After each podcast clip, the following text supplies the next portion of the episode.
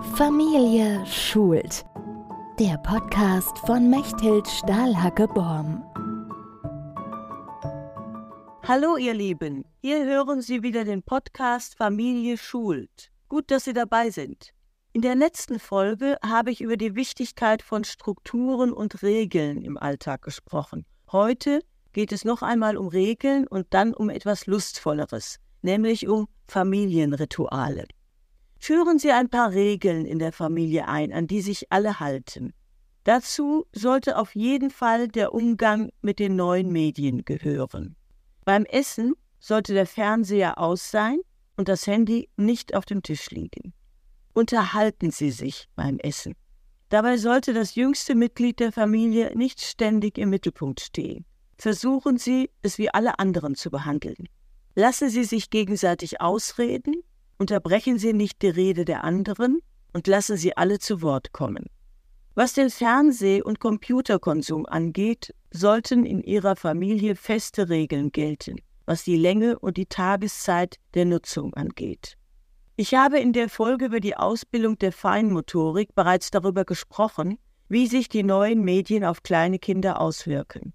Lassen Sie sich in diesem Zusammenhang nicht durch Tränen erweichen. Bleiben Sie fest. Liebe zum Kind bedeutet oft, dass man auch einmal streng sein muss. Denken Sie daran, dass Sie den Weitblick haben, nicht Ihr Kind. Eine weitere Regel, die ich Ihnen ans Herz legen möchte, ist diese. Seien Sie sparsam mit Strafandrohungen. Aber wenn Sie mal eine ausgesprochen haben, führen Sie die Strafe auch durch. Das ist wichtig, damit Ihr Kind Sie ernst nimmt und den Respekt vor Ihnen bewahrt fordern Sie von Ihrem Kind auch Respekt gegenüber anderen Menschen, ganz gleich, ob es sich um Familienangehörige, Freunde oder Fremde handelt. Der Respekt gegenüber Fremden scheint mir besonders wichtig. Gerade Personen, von denen man keine Gegengabe erwarten kann, müssen freundlich und respektvoll behandelt werden.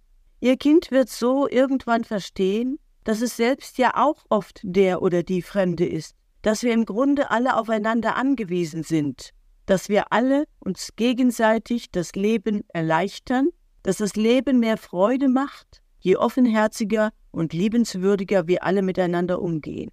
Ganz gleich, wie sie zur christlichen Religion stehen. Hier haben wir meines Erachtens ein Erbe unseres christlichen Abendlandes, das wir bewahren sollten, nämlich, dass wir auch zu den Menschen gut sind, die wir nicht kennen.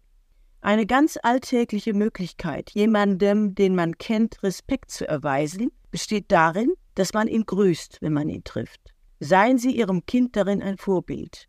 Es wird vielleicht erst später verstehen, warum das gegenseitige Grüßen wichtig ist, aber es wird sich an Ihrem Verhalten orientieren. Scheuen Sie sich auch nicht davor, ganz eigene Regeln festzulegen, die nur für Ihre Familie gelten. Jede Familie bildet eine eigene Subkultur und das ist gut so. Sie müssen nicht sein wie alle anderen. Nun zu den Ritualen. Die Struktur des Alltags wird Ihnen weitgehend vorgegeben durch Ihre Arbeit und die Kindergartenzeiten. Rituale jedoch legt jede Gemeinschaft selber fest. Rituale unterstützen bei Ihren Kindern das Gefühl der Nestwärme. Sie schenken Lebensfreude und fördern die seelische Gesundheit. Rituale sind unabhängig von den sozialen Verhältnissen, denn sie sind weitgehend kostenlos. Wenn Eltern wenig zu Hause sein können, weil sie arbeiten, sind gemeinsam vollzogene Rituale besonders wertvoll, denn sie heben die Verlässlichkeit der Beziehung hervor. Da ist besonders mindestens eine gemeinsame Mahlzeit am Tag zu nennen.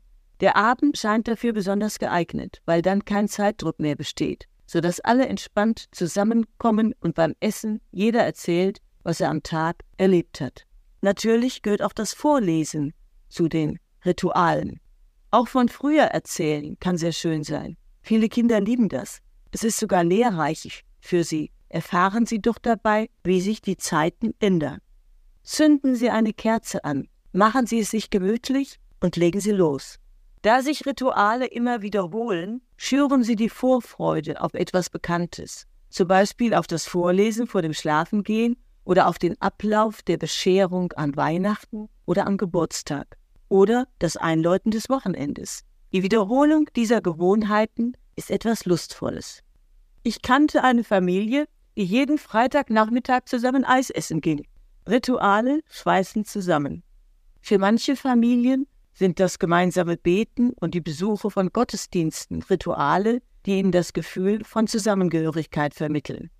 Das Singen von Liedern, die alle kennen, ist ebenfalls sehr verbindend. Das gilt für das Feiern von Festen ebenso wie für die Bewältigung des Alltags. Für das gemeinsame Aufräumen gibt es ein passendes Lied, fürs Aufräumlied, fürs Zähneputzen gibt es eins und viele andere, die Sie auch kennen, können Sie zusammen singen. Wie wäre es, wenn jeder in der Familie sich reihum wünschen dürfte, was gekocht werden oder welcher Kuchen gebacken werden soll? Auch das kann ein Ritual sein.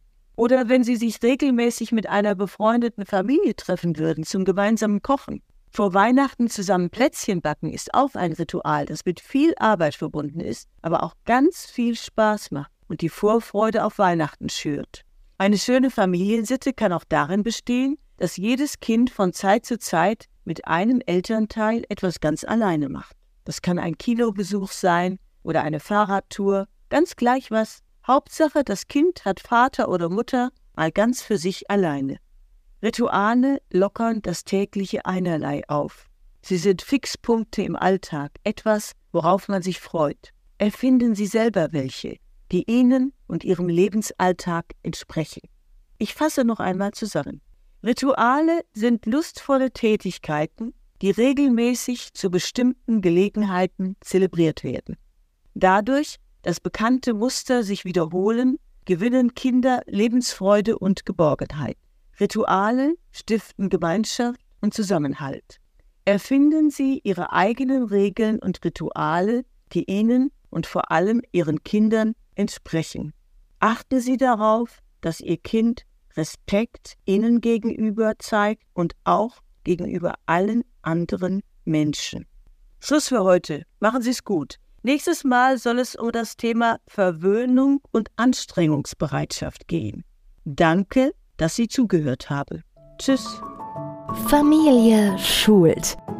Der Podcast von Mechthild Stahlhacke-Borm.